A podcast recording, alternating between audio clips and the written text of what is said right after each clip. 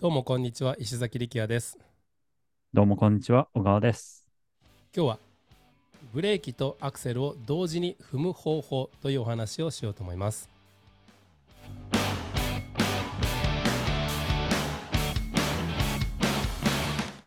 あの山崎匠さん、はい。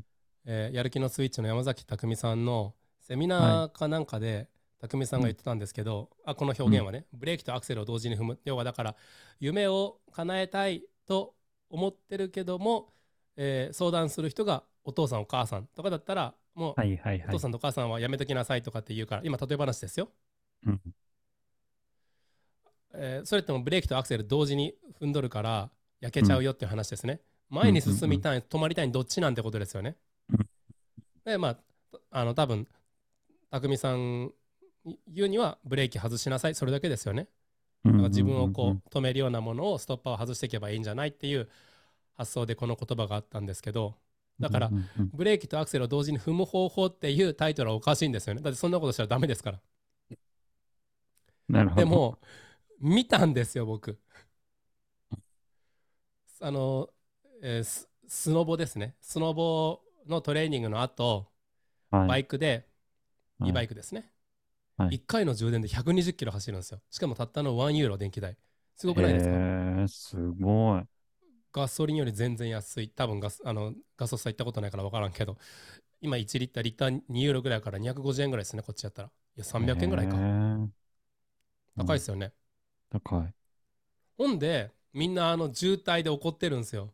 だから僕はもうざまみろとか思いながらシューってあの横の自転車レーンをバイクで走っていくんですよね。あの僕のやつはえーまあ交渉。交渉35キロ以上出ないバイク乗ってるんでまあリミッター外して50キロ出るんですけど。だからもう車よりもダントツ速いんですよね。特に20キロ半径20キロ以内なら絶対にもうバイクの方が速いです。うん。20何の話ですしたっけそそそのバイクでそのバイクで、えーっとあ50キロ出さないですよ。危ないから、はい。はい。はい。一直線で視野が開けた時にまあたまに出したりするだけで。でもそういう,、はい。そういう道があるんですよやっぱり。うーん。本当に、うん。であのパトカーが絶対来ないようなとこですね。えーっとそれはさておきバイクでブーンとかって言ってあのジムに向かったんですよねその後の後。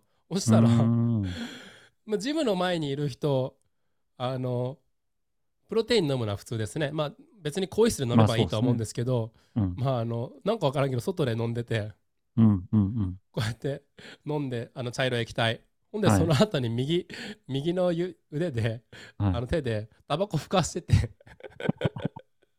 僕それ見て笑ってしまうんですけど交互にやってるんですよ。こうやっていやーシガーやってシガーやった後にプロテインこれ飲んで、この人健康になりたいん。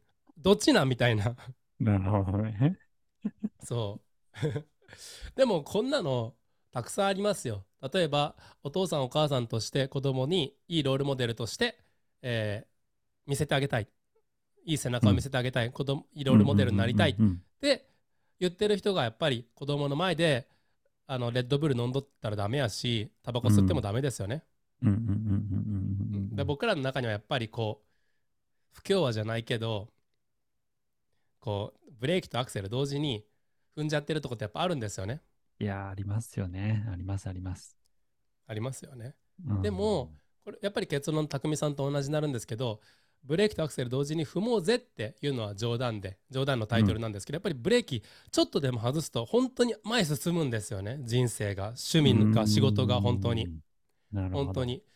で仕事の場合は多分ほとんどマインドなんですよ。僕が思うに。ブレーキは。うん。だからちょっとした誰かの一言とか一つのアドバイスが特にフリーランスの場合は売り上げを2倍5倍10倍にしていくんですけども例えばあの時、誰々さんにあの広告やってくれませんかって声かけるかかけないかとかっていう時にあの引っ込み思案の人とかあの人と付き合うのが嫌な人はじゃあ声かけないでおこうってなる。でそういう選択肢の連続やからやっぱり売り上げが上がんなくて。うんそこでやっぱりじゃあ何さんに頼んでみようかとかやっぱ言えるだけでやっぱり売り上げってポンと変わるじゃないですかでも仕事に関してはやっぱメンタルの話なんでメンタル例えば、えー計算問題やっててで、うんミスをしましたと算数で7-4を2ってやっちゃったみたいな。でもそれってうんまた次回も同じこと繰り返すんですよね。メンタルの問題やからやっぱり。だから7-4を3って答えられるために何しなきゃいけないかっていう対策を自分で、ね、練らなきゃいけないんですけど、まあ、そのくらいマインドってやっぱ癖になってて直すのはむずいんですよね。だから仕事でうまくいかせるっていうのはやっぱ本当難しいことでメンタル変えなきゃいけないんで、でもいざこう趣味になると案外簡単でかつ誰かインストラクターをつけるとすごいです。あの仕事でいうとコンサルタントみたいな話になってこう石コンのね伏線になっちゃうんですけども、あの趣味だったらインストラクターが言ってくれるんですよ。で例えばあの親指1本分前に出ろって言われたんですよ。これ何のことかっていうとサーフィンですね。サーフィン僕こうポップアップこうこうやって立つ瞬間にやっぱちょっと後ろ気味になってるから、結局波が追い越していくんですよね。でも本当はもっと前前荷重でいかなきゃいけない？そうすると波がくっついてくれるんですね。だからもうこの親指1本分、この第一関節のこの2センチだけ前出ろって言われたんですよ。だからインストラクターそれ見てるってことですね。えー、でその2センチ出るだけで本当にその後もうあの他に一緒にサーフィンしてた子が「あのリキあのロボットみたいだね」って言われるぐらいもうどんどんどんどんこうあの波乗っていくんですよ。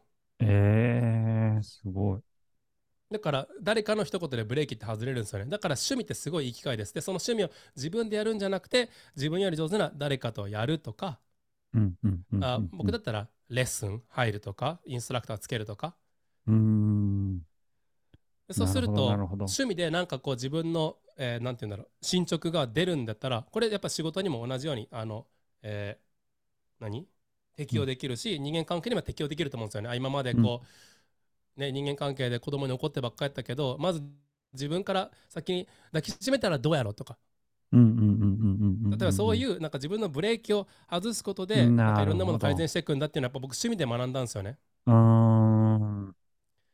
だからタイトルはブレーキとアクセル同時に踏む方法なんですけどまあ僕が言いたいことはあのブレーキの外し方を心のブレーキの外し方。なんかそんな本もあったけどそのブレーキを外すためにも趣味やって誰かに教えてもらって、親指1本分前出てくださいと。いやいい話やな。そういう話でした。以上です。はい